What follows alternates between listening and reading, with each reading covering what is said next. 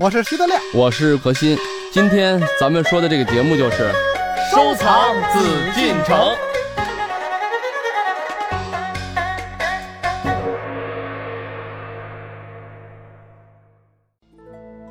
欢迎各位继续回到我们的艺海藏家。我们今天呢，和大家一起走进二零一三年十月七日在台北开展的台北故宫博物院与北京故宫博物院联手举办的十全乾隆清高宗艺术品位特展，一起从乾隆个人的角度，从他的建藏制作和生活艺术来了解一位艺术家皇帝的精神世界，了解他独特的个人品味。在乾隆朝仿古盛极一时，清宫中收藏了大量的商周青铜礼器、宋代至明代的瓷器、古代的玉器等古物，因而乾隆皇帝的鉴赏力和品味情趣得以提升，并在仿古方面有所参照。皇宫里庞大的手工制造机构汇集了全国最优秀的工匠，可以制作玉器、珐琅、竹雕。铜器等各种工艺品，这些器物呢，许多造型端庄规整，图案纹饰丰富多彩，在追寻着前朝的古风古韵的同时，又能大胆创新，成为乾隆一朝留给后世的重要文化遗产。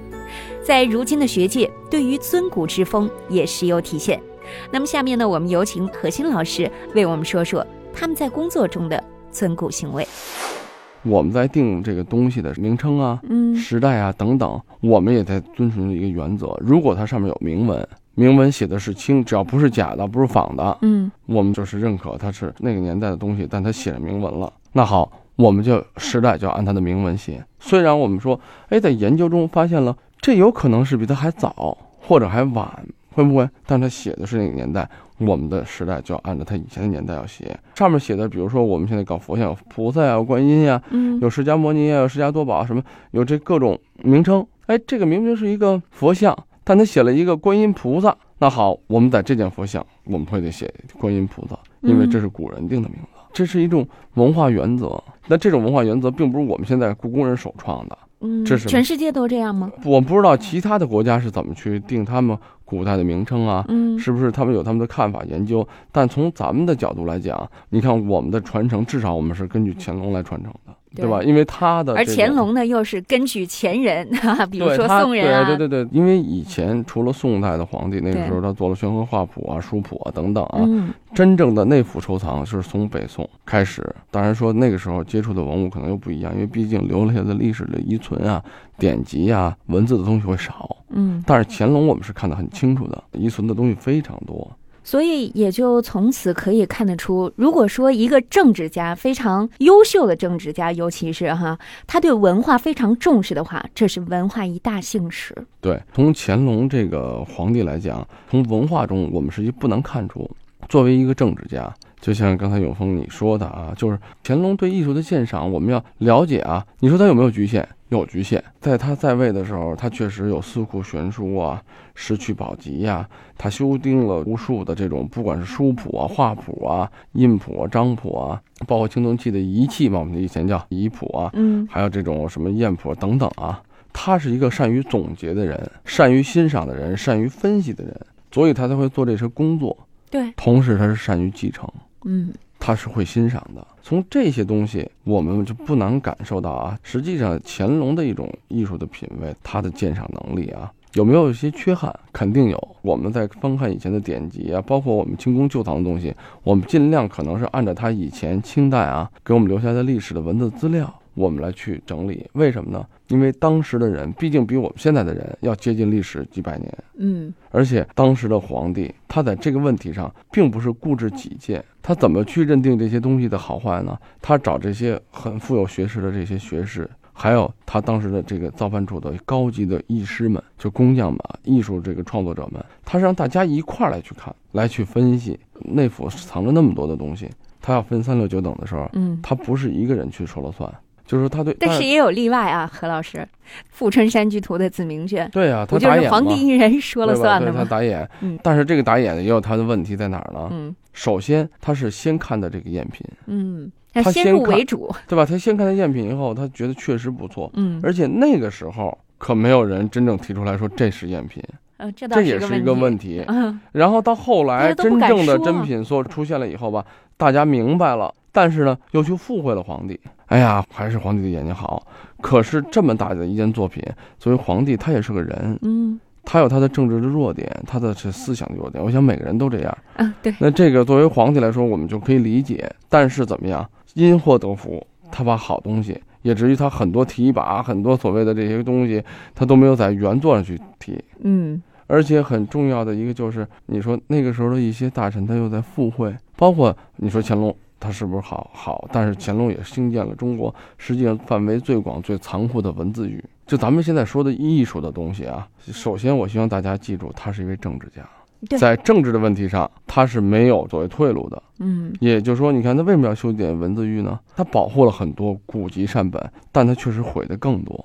因为当然他这给他中晚年的时候了，就第一他就没有像年轻的时候那么宽宏那么大量，但同样他时刻也知道他是一个少数民族的统治，他不希望他这个国家在他这儿会去败落，会被别人给颠覆。那怎么办呢？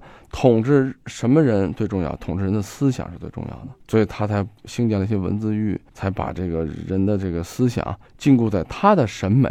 为什么他这么尊崇上古呢？嗯，当然，审美上一点，从政治角度上，咱们也不难理解，表示我的文化是一脉相承的，我是尊重文化的，也就是说，我是尊重你们汉人整个这华夏文明的。对，营造出大一统的这样的一种对，它是大一统，嗯它是一种脉络。当然，咱们现在看来，它是民族不一样，但是是一个国家，对吧？但是只不过是在他那个年代的时候，那个时候的政治的想法还会多少有一些局限吧。乾隆皇帝艺术品味的养成与他得天独厚的成长环境和不断探索学习的精神息息相关。另外，他身边的谋士近臣，例如出入造办处为他辨识瓷器的方锡华，向他解说玉器仿古做旧原理的姚宗仁，和许多穿梭其间的西洋传教士等等，他们有的扮演着文物专家的角色，有的提供咨询服务。通过乾隆皇帝与之对谈与保存留下来的文物，可追溯出他探寻文化轨迹和督促乾隆朝艺术创作的历程。对乾隆皇帝而言，尤其难得的是，这些经历并未因时间流逝而终止。日常生活当中轻易可触及的人事物，仍然持续刺激他，再从中酝酿出新的事业。所以，当我们品评乾隆艺术品味的时候，就不能割裂开他生活的时代。咱们现在的人，我是这么认为，不是真正搞历史。咱们拿历史来说话，它的对与错放在现在，二百年以后，嗯咱们现在可以品评人家，嗯但是实际上又没有什么太多的权利去品评，因为咱们没有生活在那个历史。嗯，对。作为一位皇帝，你说他的这么多局限，这么多问题，我想请问，如果换成咱们现在每个人某个人去做，能比他成功吗？太难了。对，嗯，对吧？所以说，有的时候咱们在聊天啊，在想，为什么一个皇帝这么伟大的一位才学呀，不管是政治抱负，还有当时的国力上来讲，都是数一数二的，他还这么谦卑的去学习以前的文化。那这点来讲，正因为他学习了以后，他真正去学习，才有他现在这么高的格调啊、嗯品味啊。乾隆皇帝透过对内府收藏全面性的整理与编目，建构了关于皇室典藏的知识系统，借此养成他对古代书画、器物及善本的理解与鉴赏力。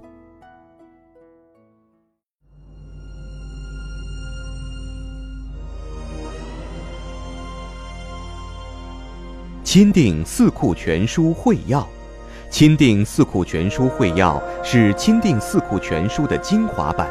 虽然所搜书籍数量只有全书的三分之一，然在采择书籍、抄录内容及书籍装帧的质量上，较之全书更为严谨精良、雅洁美观。第一部会要完成于乾隆四十三年，被乾隆皇帝视若珍宝。入藏于乾清宫以北的勤澡堂。由于勤澡堂向为宫中陈设书籍之所，原按四部编排书籍。乾隆皇帝每于此修葺官书，取谐最便。自此之后，这部会要遂成为乾隆皇帝晚年最常翻阅且最足以告慰的一部大型藏书。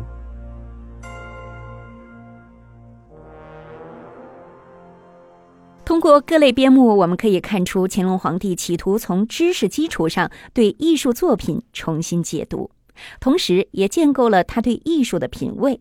而且，乾隆皇帝的文物收藏、品鉴与制作三者是彼此联动、息息相关的，也成就了傲视古今的伟大典藏。显而易见，想要通过展览解读乾隆皇帝的艺术品味，是一个浩繁工程。那本次十全乾隆清高宗的艺术品味是如何做到深入浅出、形象生动地展示乾隆的艺术品味的呢？台湾典藏杂志《古美术刊》主编廖尧镇先生将会为我们做个对比分析。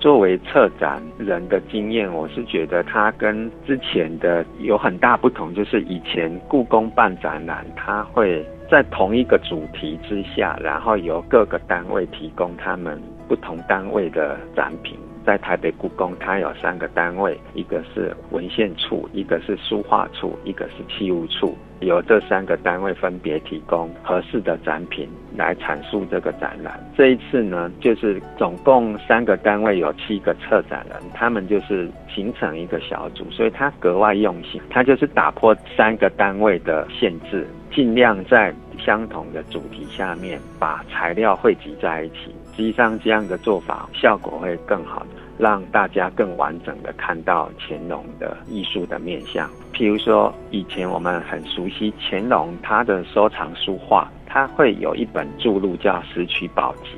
如果是过往的经验，可能是《石渠宝集》，他就是在台北的文献处收藏，然后他就在现场把它打开来，可能就是文献处规划的那一个展厅。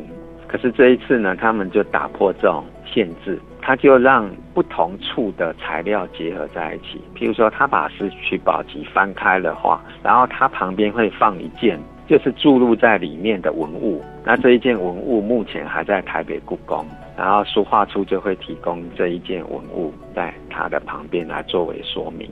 所以你可以看到乾隆怎么收到这一件文物。他怎么去装潢它，去整理它，最后把它写在书上，那你可以看到它整个很完整的面相。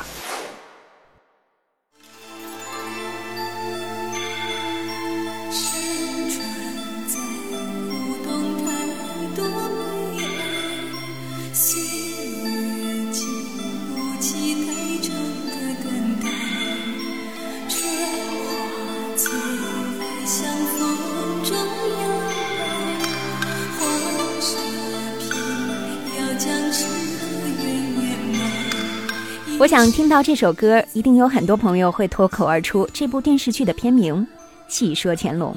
没错，乾隆是一个有太多作为的皇帝，对于他的故事，似乎每个人都能信手拈来。但是如今，我们对于像乾隆这样的历史人物有太多的细说，我们是否也应该适时反思一下，还原出一个真实的人呢？乾隆留给我们的不仅仅是那些传说中的风流韵事。他留给我们的是一笔丰富灿烂的文化艺术遗产。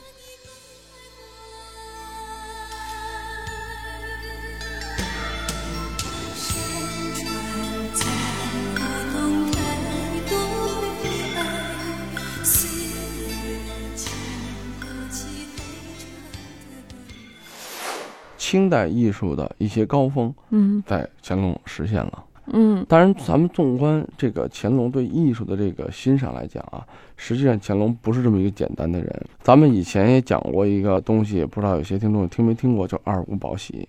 他为什么要做二十五宝玺？嗯，乾隆自己就说了，没有可能江山万万代，虽然我是万岁，但他心里很明白，顺应天时啊和地理。他说我的大清王朝能就是绵延到二十五代，在他的心态中，有，二十五代，嗯，他已经很知足了。他实际上这个皇帝他是有危机感的，因为他虽然说他的局面很好，但是他也是一个很勤力的皇帝。这个勤力呢，咱们就体现在他对艺术的要求上，他就欣赏上，包括他去南巡巡幸，他一生的时间有一半时间几乎在外地。当然说咱们现在说他什么去六小龄童怎么去玩去啊等等啊，是他有他的文人的这种情怀。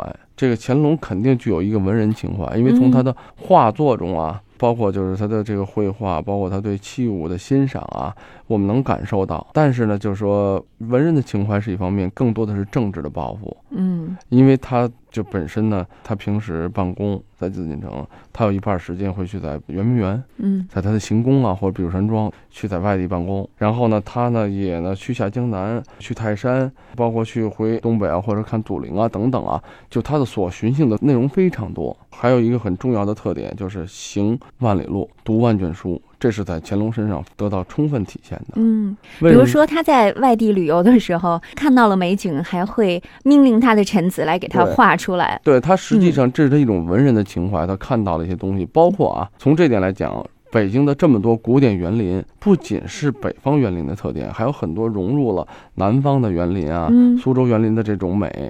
为什么北京的园林艺术叫做宫廷的园林艺术？北方很多像晋商以前修的那院子啊，嗯或等等啊，哎，它跟传统的北方建筑并不一样。嗯它很多南方的这种文人的气息啊，包括景致，是因为他看到了，他就要嗯借鉴下来。就是为什么咱们大家老在说这个读万卷书不如行万里路，就是读万卷书也要行万里路。他读了很多的大量的经世子集的书，但同时他更知道我要去看到真实的东西。实践出真知。对，这这个是一个对于一个皇帝来说，嗯如果他是没有危机感的皇帝，为什么现在很多都是戏说啊？嗯，对，戏说这个东西是很危险的一件事儿，大家会把这个皇帝，会把这个时代啊，会把他这个那个年代的东西，感觉看得很轻浮随便。嗯，但实际上，他真正作为一个皇帝，你想，他有那么多的工作要务，他到一个地方，当地的政府官员是要跟他汇报工作的，那他是要检查吏治的，他是要看看这老百姓的生活，甚至是他微服出访，他到这个地方脱下他的龙袍，他也要穿便装，那他有随从。